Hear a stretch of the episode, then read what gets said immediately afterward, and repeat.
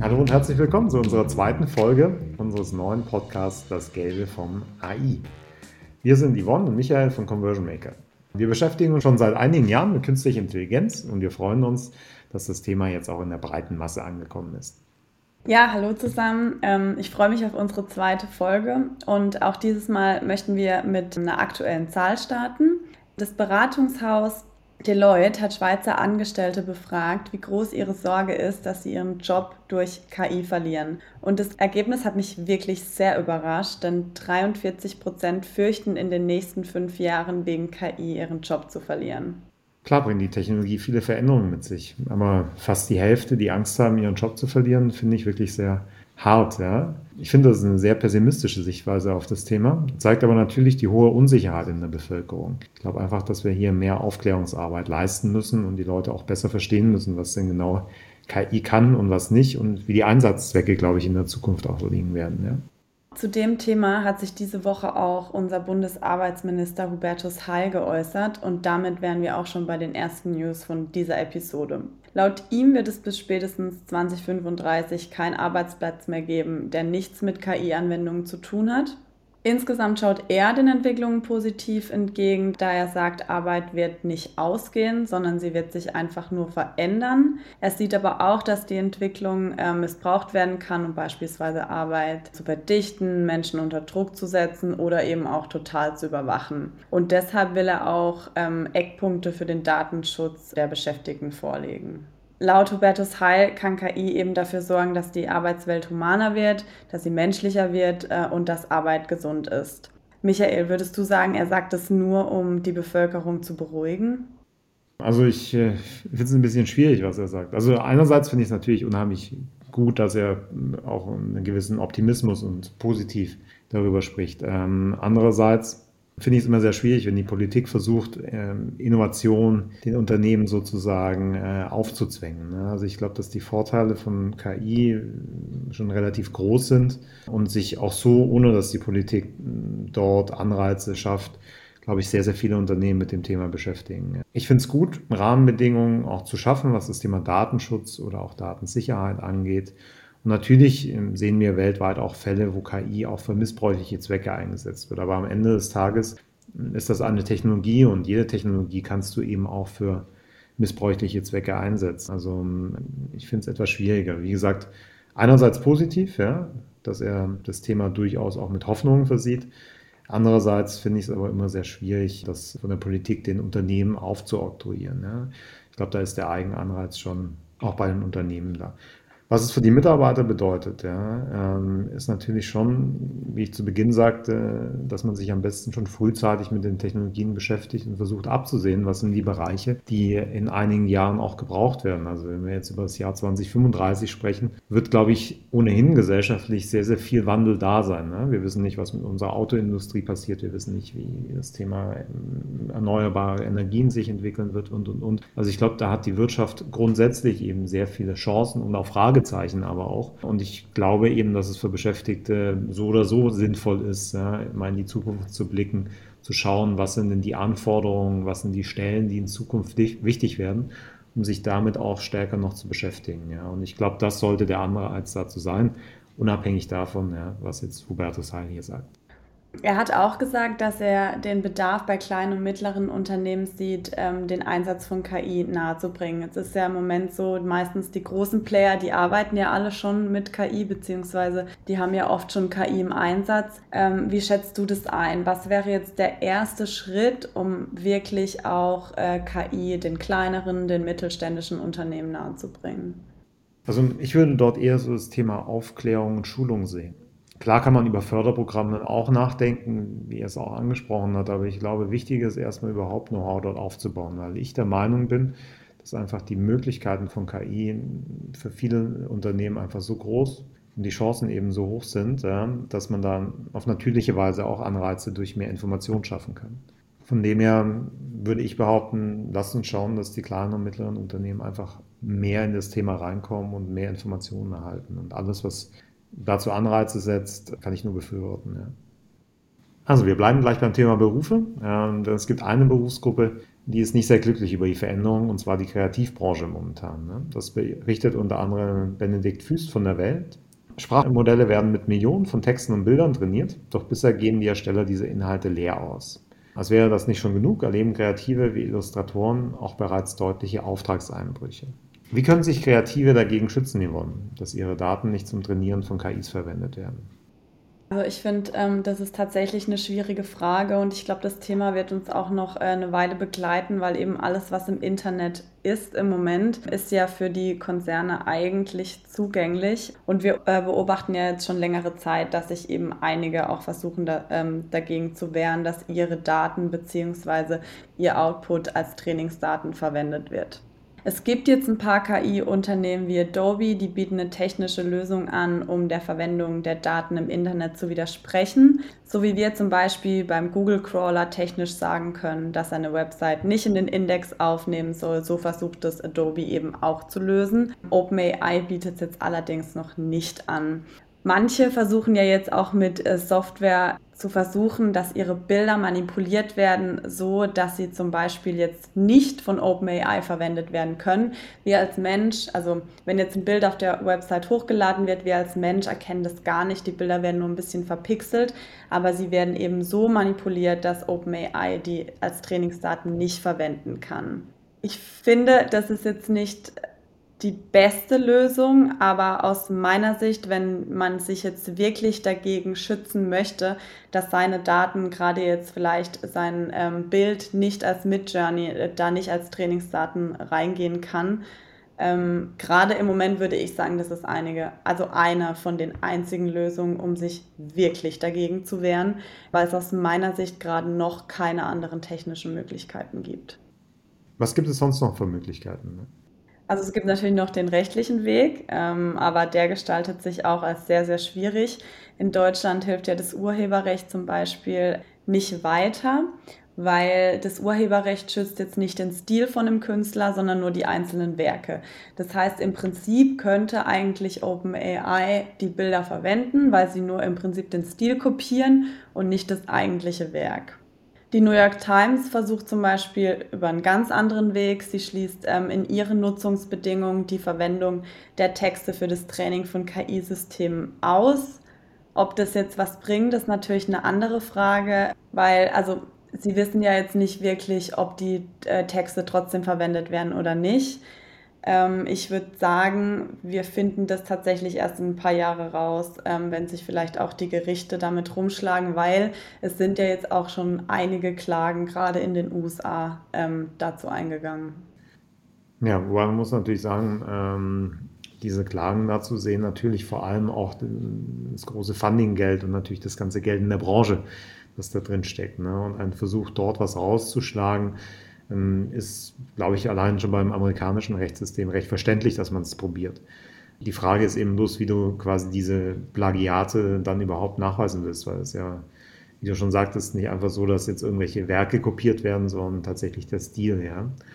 Und ähm, inwieweit du genau sagen kannst, dass es jetzt von dem Künstler inspiriert oder von dem, halte ich sehr schwierig, gerade wenn es jetzt auch sehr viele Künstler sind, sehr viel Kreative die eben den Input liefern. Und wir dürfen ja nicht vergessen, die Datenmengen, die, die diese großen Large Language Models verarbeiten, die sind einfach so riesig, ja, dass ähm, ein einzelner Creator dort eben nur einen sehr, sehr kleinen Anteil ausmacht. Wird es spannend sein, äh, zu sehen, wie Gerichte darüber entscheiden, ja, wie maßgeblich so ein Anteil sein kann, um dann eben auch zum Beispiel Regressanforderungen ähm, durchzubekommen. Ja. Wahrscheinlich ist es auch oft nicht nur ein Künstler, sondern es ist eine Mischung aus mehreren, äh, aus mehreren Stilen der Künstler. Ähm, und dann ist es sowieso schwierig, da überhaupt einen Weg zu finden. Kommen wir zu unserer nächsten Meldung.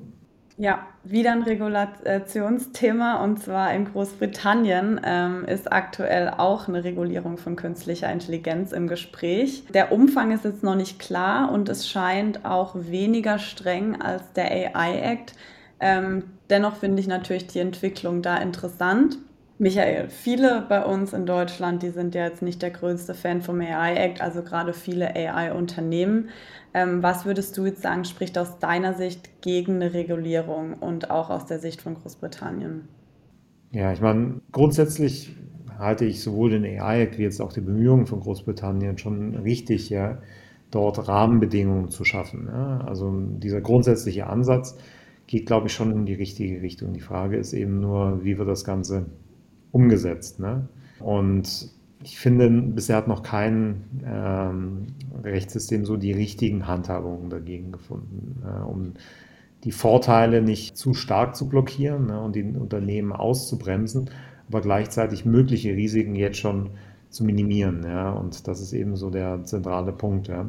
Und so könnte es dann ein Treiber sein, warum die Europazentrale von Technologieunternehmen dann sonst eben künftig nicht mehr in, in Dublin oder Amsterdam sein wird, wenn zum Beispiel ja, unterschiedliche KI-Gesetzgebungen in manchen Ländern einfach besser sind. Ne? Und das müssen Regierungen natürlich auch im Blick haben. Ja?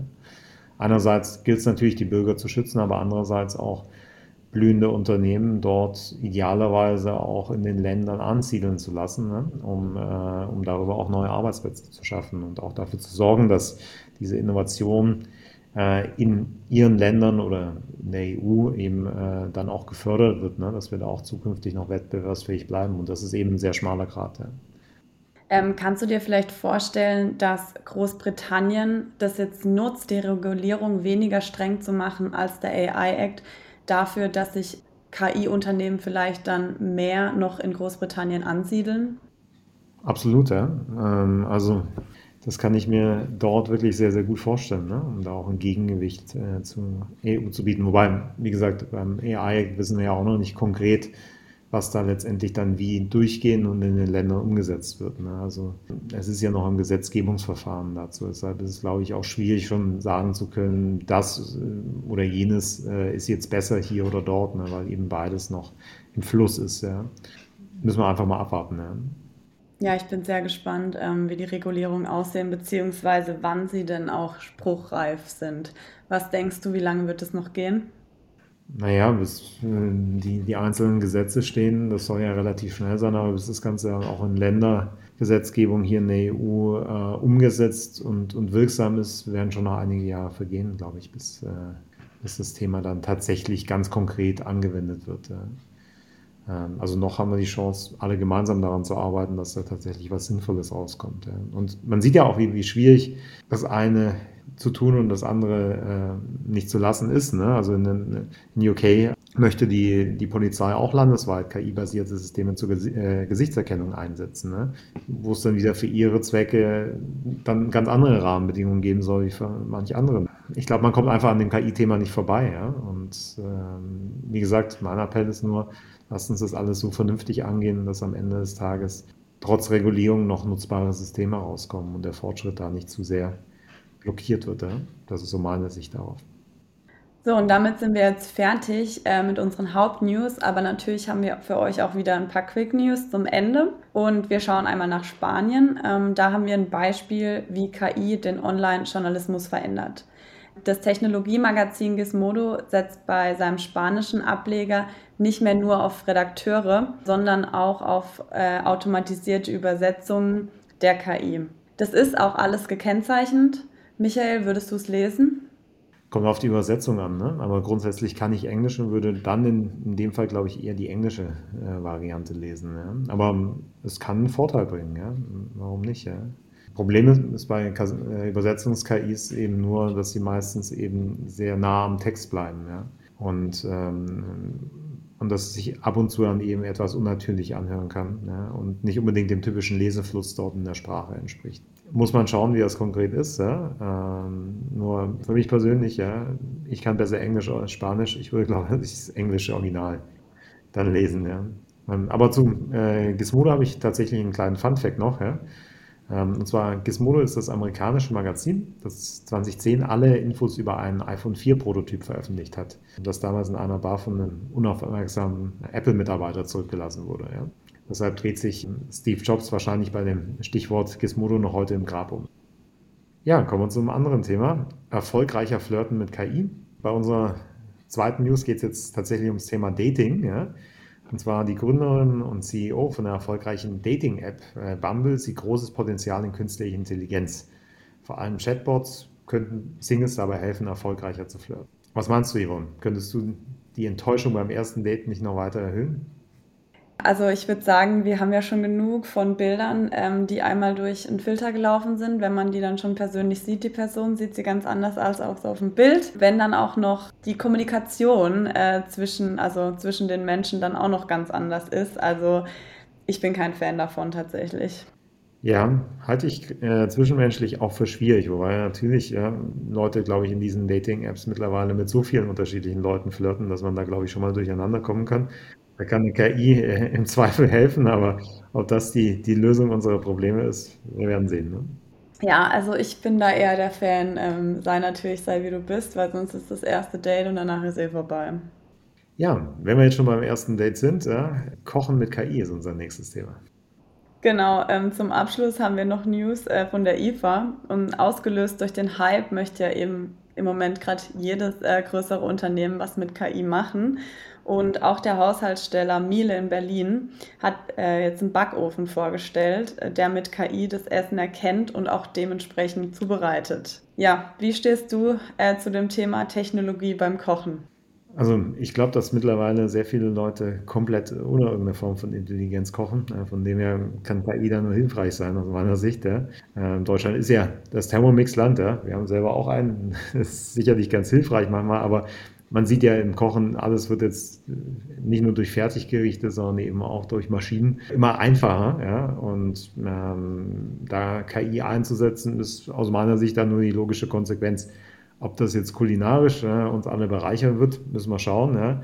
Mir ist äh, zumindest noch keine KI bekannt, die auch schmecken kann. Ja? Von dem her müssen wir ein bisschen vorsichtig sein, wenn wir reine Sprach-KIs dafür einsetzen, ne? die dann bloß noch die Wahrscheinlichkeit von Worten, die nebeneinander gereiht werden, bei so einem Rezept prüft, aber nicht mehr den Geschmack testet. Aber grundsätzlich, glaube ich, kommt da durchaus was Brauchbares für viele raus und wahrscheinlich brauchbarer als äh, eine Fertigpizza oder sonstige Gerichte, die eben äh, unter Umständen dann deutlich schädlicher für einen sind als ja, ein normal gekochtes äh, Menü mit einem KI-Rezept. Ne? Ich stelle mir das eigentlich auch ganz geil vor, ähm, wenn man sagt, okay, man hat ein Rinderfilet, man macht es in den Ofen und es sagt dir genau, bei welcher Zeit das jetzt ähm, Medium oder Well Done oder Rare ist. Ähm, stelle ich mir eigentlich ganz cool vor. Es ist vor allem auch ziemlich einfach. Ja? Ähm, das kann man einfach berechnen. Dazu brauchst du nicht wirklich eine KI. Das können viele Geräte ja schon. Äh, und nur um äh, das Thema zu lösen über eine Bild-KI, ja, ob, ob das jetzt ein äh, Rind oder Schwein ist, KI einzusetzen, halte ich auch ein Stück weit ja, mit Kanonen auf Spatzen geschossen. Also wenn es daran schon scheitert, dass du nicht mehr unterscheiden kannst, ob du jetzt hier Schweinefleisch, äh, Rinderfleisch oder Putenfleisch in deinen Braten reinschiebst, haben wir, glaube ich, ein anderes Thema noch als, als die KI. Aber netter Anwendungszweck sorgt sicherlich für ein bisschen PR. Ja, und wenn es dem einen oder anderen kulinarisch hilft, ja, habe ich nichts dagegen. Ja. Ja, ich würde sagen, das war jetzt auch schon unsere zweite Folge ähm, unseres Podcasts Das Gelb um Ei. Ähm, Michael, wir sprechen uns nächste Woche wieder. Genau, ich habe jetzt Hunger bekommen. Ja. werde jetzt wahrscheinlich ganz ohne KI mir was kochen. Ja. Ich bin sehr gefreut. Ja. Bin schon gespannt, was nächste Woche alles passieren wird im Markt. Bis dann. Bis dann. Ciao. ciao.